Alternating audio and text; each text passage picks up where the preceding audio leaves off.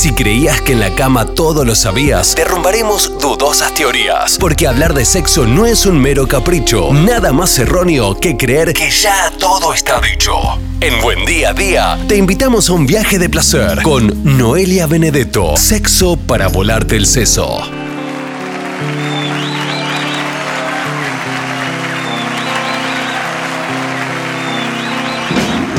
Nuevamente un martes más, sexo para volarte el seso para todo el público, para toda la people que espera ansiosamente este segmento para informarse de una bocha de cosas, ¿sí? A veces un poquito que tiene que ver más con, con, lo sexual, lo terrenal, si se quiere. La semana pasada o en capítulos anteriores hemos hablado de los sex toys o los juguetes sexuales, pero hoy vamos a hablar de un tema más delicado, más complejo, que involucra, Noelia, te paso, te doy la bienvenida, lo que son los celos y además hasta una, un tipo de violencia, un tipo de mm, falta de respeto, ¿cómo se lo podría llamar? Bienvenida. Buen día a todos y a todas, buen día Jero. ¿Qué es esto?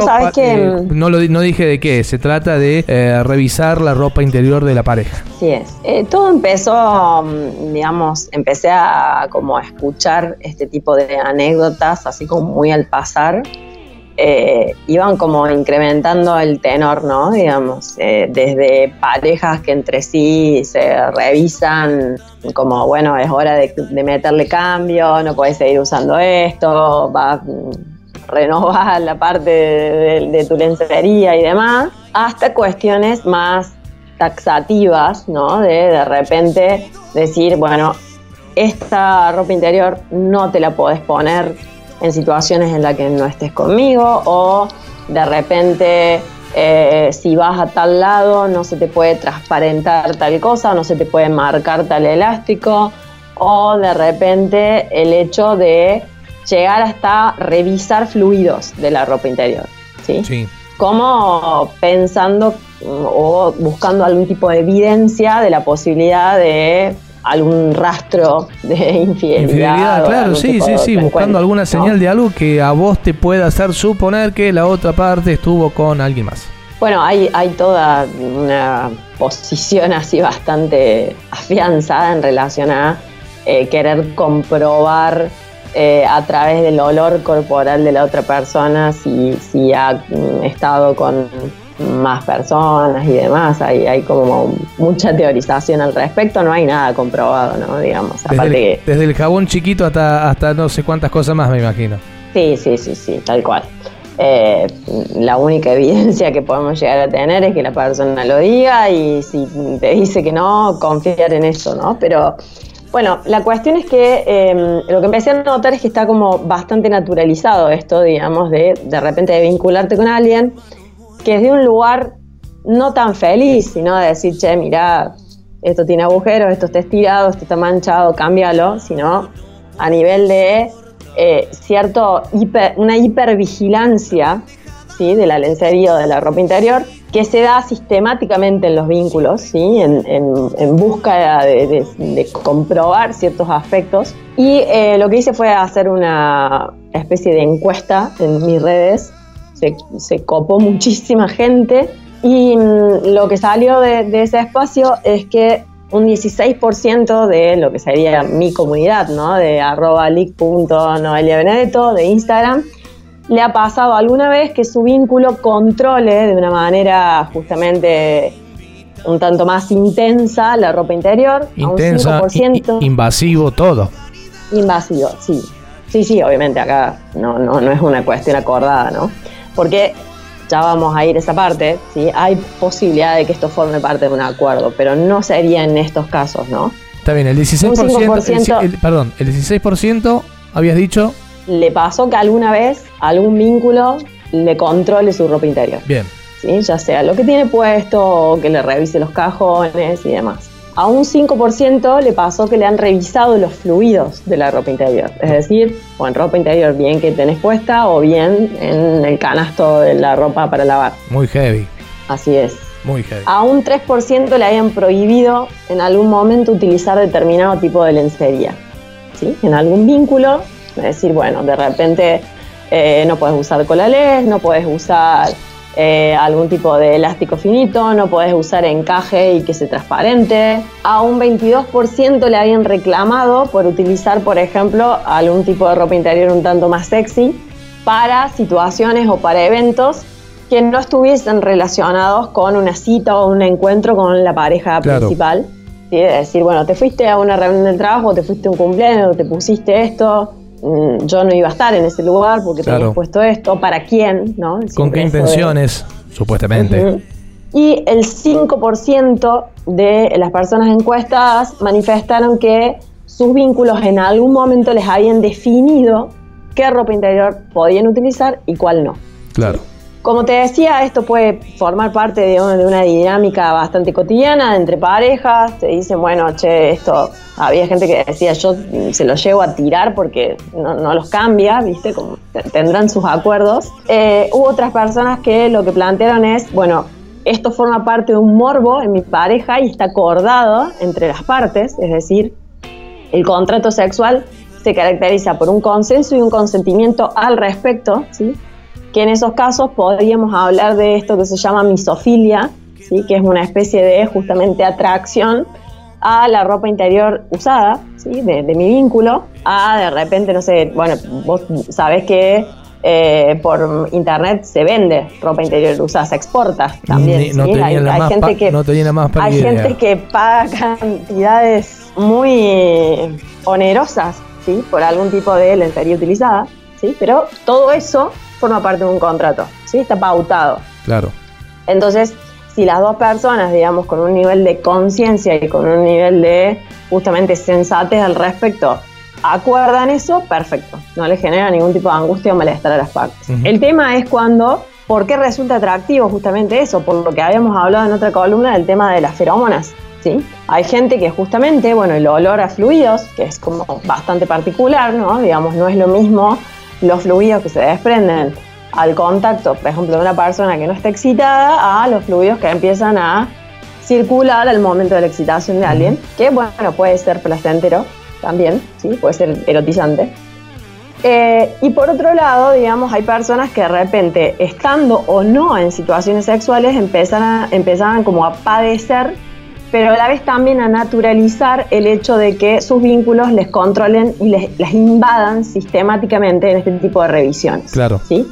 Por ejemplo, no sé, llegar a tu casa y que alguien cheque si volviste con la misma ropa interior con la que te fuiste. O el canasto, como dijiste recientemente. En el canasto, o que de repente haga una revisión un tanto más eh, tipo, te diría casi policíaca, de en qué situación estás a nivel fluidos, ¿sí? que como un descarte de si no, con alguien cuando saliste. Tremendo. Y la mayor parte de las personas, digamos, no hacen la lectura de esto como, bien mencionaste al principio, como una situación violenta. ¿sí?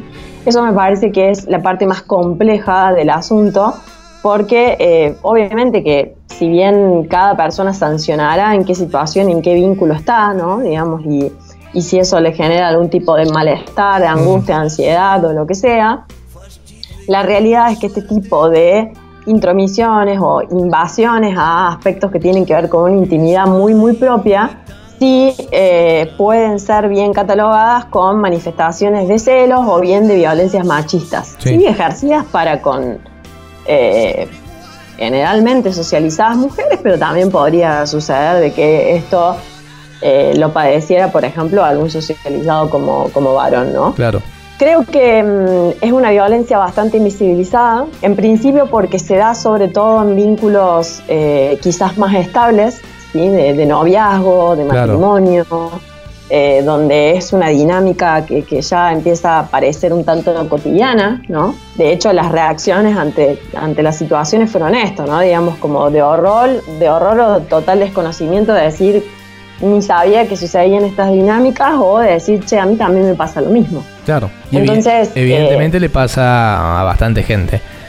Evidentemente, y por, porque por ahí uno dice, capaz que alguno desprevenido está escuchando y dice, che, pero ¿cuántos casos deben haber de esos? Y bueno, los porcentajes que tiraste es como para mm, tenerlos en cuenta, al menos insistimos en esto dentro de la comunidad que sigue tu perfil, que bueno, ha, ha arrojado esos números que cantaste hace un ratito.